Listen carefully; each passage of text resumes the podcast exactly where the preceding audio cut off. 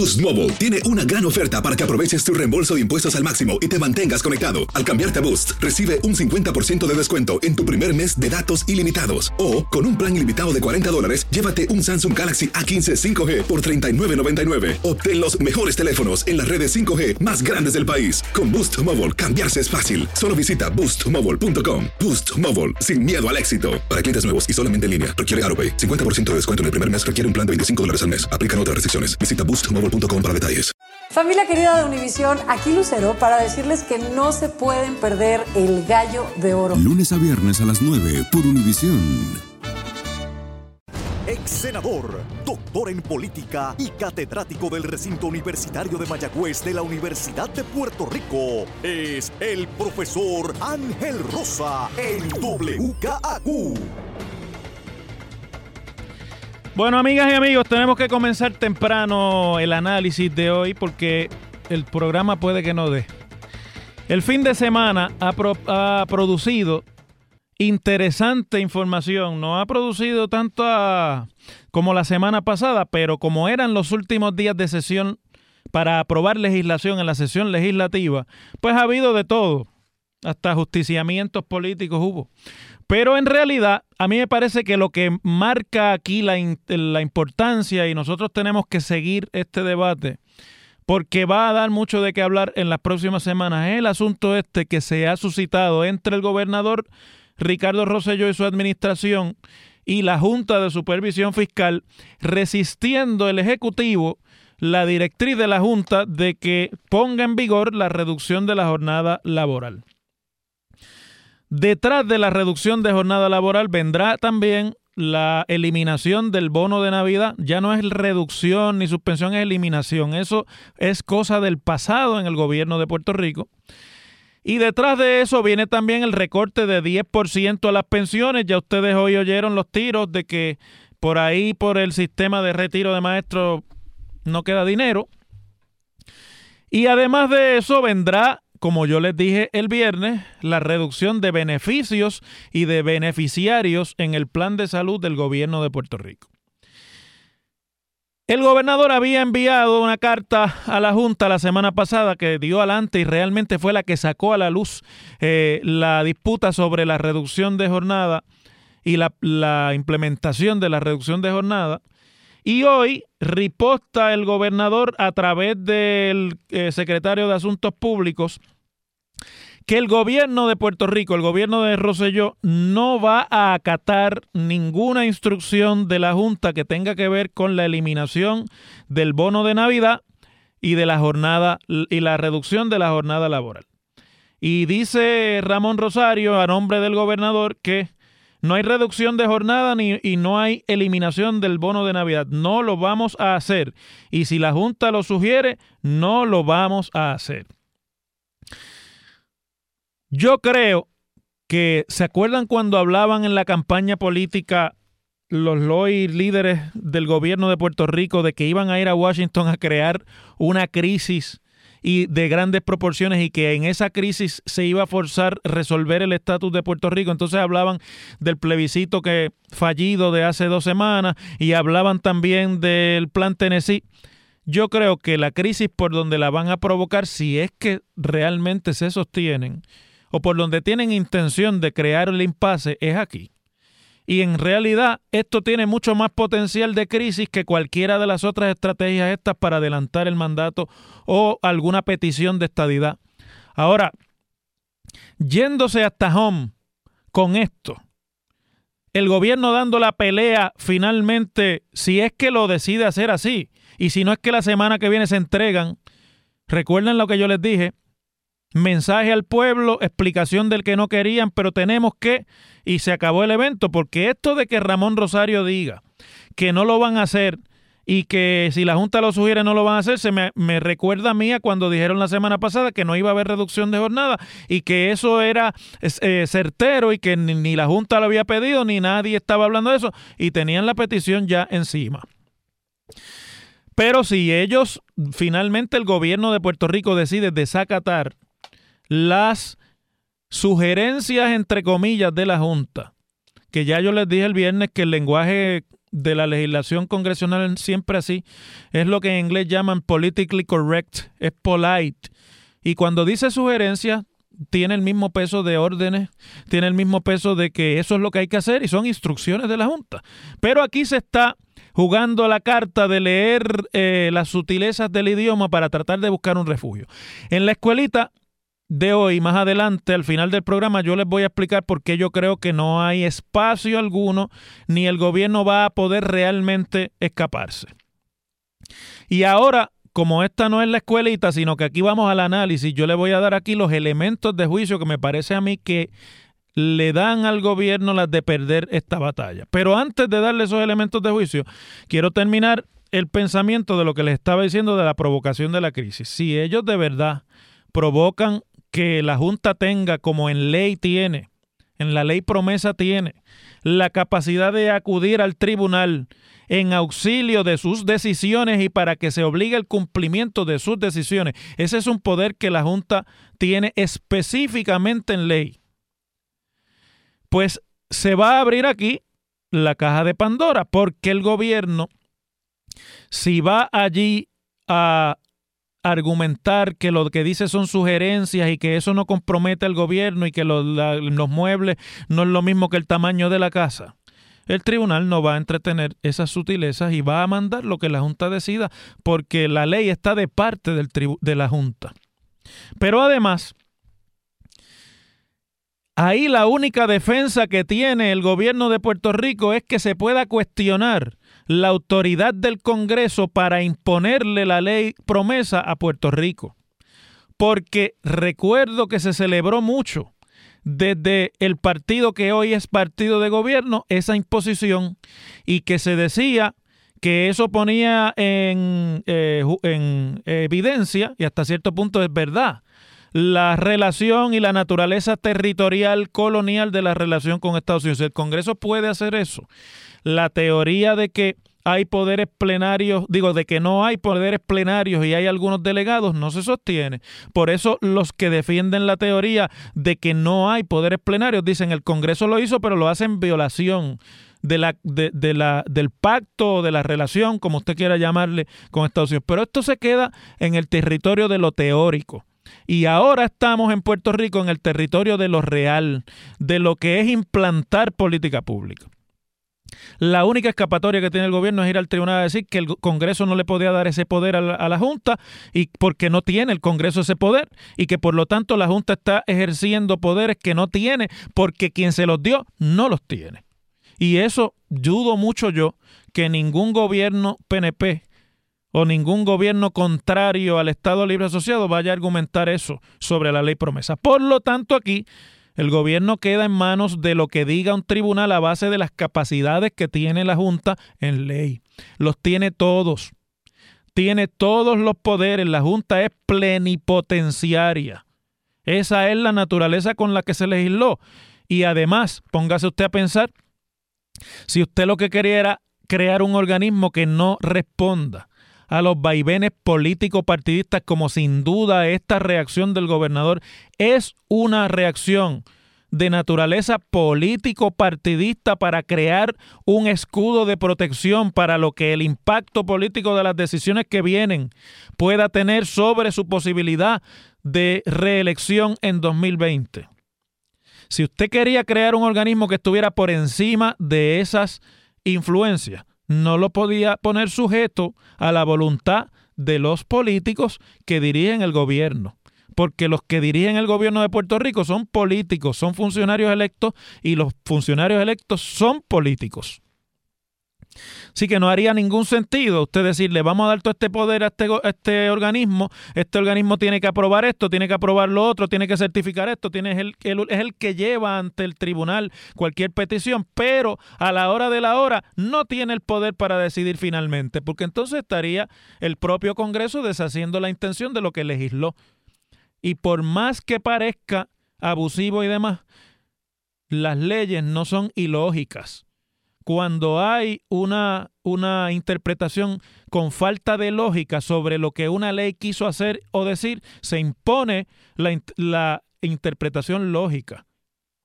Es decir, Si usted quería sacar de las manos del gobierno las decisiones, no le puede poner la Junta por encima y después decir que está sujeta a las políticas que decide el gobierno de Puerto Rico, porque no eso es lo que en inglés llaman un oxímoron, ¿verdad? No cuadra, es un no tiene sentido eso. Pero déjenme decirles aquí una parte.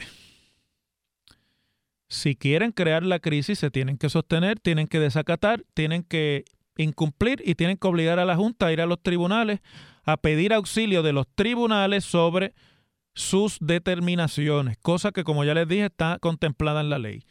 Pero mm, si hacen eso, vamos a hablar ahora ya, yo no soy abogado, así que vamos a hablar en términos políticos. Si esa es la decisión del gobierno y si esa es la actitud que el gobierno toma con respecto a su relación con la Junta, yo les aseguro a ustedes que eso le va a hacer más daño a cualquier posibilidad de que se considere la estadidad en el Congreso de los Estados Unidos en este momento, que inclusive el resultado del plebiscito con menos del 23% y que inclusive las cosas que hasta ahora han dicho los congresistas sobre el poco caso o ninguno que le van a hacer al resultado del plebiscito y lo que ellos lo que para ellos es realmente importante que es la situación fiscal. Con esto le meten el clavo al ataúd de la estadidad en el futuro por venir, en el futuro previsible. Pero eso quizás lo podemos analizar a lo largo del camino porque esto va a durar mucho tiempo en la discusión pública. Ahora, este fin de semana reapareció en la convención de la Cámara de Comercio de Puerto Rico el presidente de la Junta de Supervisión Fiscal, José Carrión. Y con un tono hasta cierto punto monótono, bajo, eh, que si usted llega a estar allí se duerme. Yo lo vi por video dijo sencilla y llanamente que ellos van a tomar las determinaciones y que le importa muy poco lo que la clase política en Puerto Rico piense sobre lo que ellos van a hacer. Es decir, que si aquí alguien estaba esperando que le casaran la pelea, se la casó. No tuvo las palabras de suavidad ni de consideración que había tenido hasta ahora hacia el gobierno de Puerto Rico y además explicó con mucha sutileza, que es donde yo creo que está la trampa aquí, que el gobierno no, o no la entiendo, simplemente se la tiene que jugar porque es la carta política sin importar los resultados. Que cuando ellos aprobaron el plan fiscal, como parte del documento del plan fiscal que aprobaron, incluyeron ellos unos cambios al plan fiscal y entre otras cosas que incluyeron, dijeron que si no se daban los ahorros y no se daban las expectativas de ingreso y de crecimiento de la economía que el gobierno había incluido en su plan, comenzaba a tener efecto la reducción de jornada, la eliminación del bono de Navidad, todo eso está en el documento de plan fiscal. Y en ese momento, inclusive a mí, que se los advertí por este micrófono que esa era la cartilla. De ahí le habían leído la cartilla y les advertí también aquí que ahora íbamos a estar en esta situación. ¿Ustedes lo recuerdan? Que esto no es la primera vez que lo discutimos. En aquel momento me dieron que era que yo estaba cegado políticamente. Y ahora eso es lo que está pasando. Pero inclusive a mí se me escapó. ¿Por qué fue que pusieron eso en el plan fiscal? Lo hubiesen podido hacer en una carta lo hubiesen podido hacer en una, porque aquí se gobierna ahora por carta. Nosotros tenemos que estar esperando las determinaciones del gobierno y de la Junta en, en los intercambios epistolares que uno y otro llevan a cabo cada semana. Pero la verdad es que ahí es donde está el truco. Eso se incluyó en el plan fiscal, no solamente para ellos reservarse la potestad de enmendarlo y de ajustar los presupuestos cuando lo entiendan necesario, sino porque además, y escuchen esto claro,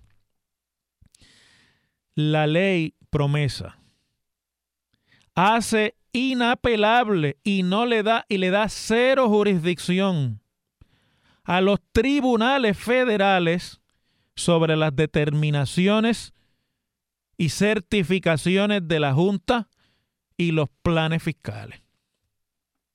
No hay lo que los abogados llaman standing de en ningún tribunal federal para ir por encima de una determinación de plan fiscal y usted me dirá, el que me escucha y está bien enterado del tecnicismo, me dice, pero no es que esto no es en el plan fiscal que está, esto es en el presupuesto. Y lástima fuera que también en el presupuesto le digan en cada línea a la Junta del Gobierno qué línea puede gastar y qué línea no, y cómo sustituir otra. Lo que pasa que la ley es bien clara también y dice que los presupuestos tienen que estar alineados y tienen que ser compatibles con el plan fiscal, que es donde está el poder último de la Junta. Y por lo tanto, para recapitular y explicarlo en arroz y habichuela, si la Junta escribió en el plan fiscal, esto te lo aprobamos tentativo, a ver si se cumplen las expectativas, pero si no, esto otro es lo que va a pasar. Y eso es perfectamente aceptable en un plan. De hecho, así son los planes. Si eso es parte del plan fiscal, no hay standing del gobierno de Puerto Rico para ir a un tribunal a pedir que anule ninguna de esas determinaciones. En eso es clarita la ley. Ahorita en la escuelita le leemos y yo le explico específicamente qué parte. Pero eso es así está por encima de la revisión de los tribunales cualquier determinación que tenga que ver con el plan fiscal y por ende con los presupuestos que bajo ese plan se tienen que aprobar y tienen que ser certificados por la Junta de Supervisión Fiscal. Y no es que esto a mí me alegre o me deje de alegrar, lo que pasa es que llevamos seis meses diciéndole al país que todo estaba bien, que ya esto era colorín colorado, que no venía la austeridad, que de momento empezó a cambiar la música hace dos semanas, entonces era lo que viene grave, pero no es tan grave. Y ahora la Junta ajustó el, el collar, puso la cabulla más corta y ahora no hay escapatoria realmente. Y sobre todo, porque a mí me parece que se le debió haber hablado más claro al país. No se debió haber empezado a crear la expectativa de que de todo de que todo cambiaba y que todo era diferente porque había cambiado el gobierno, porque los problemas son los mismos. Entonces esto tiene el efecto de que como en campaña el papel aguanta lo que sea, los anuncios de televisión aguantan lo que sea, los anuncios de radio aguantan lo que sea, los anuncios de prensa aguantan lo que sea y usted puede crear una realidad paralela. Ahora el golpe es doble porque el país no está todavía preparado para la realidad. Y por lo visto, ni el gobierno está preparado. Y no hay escapatoria.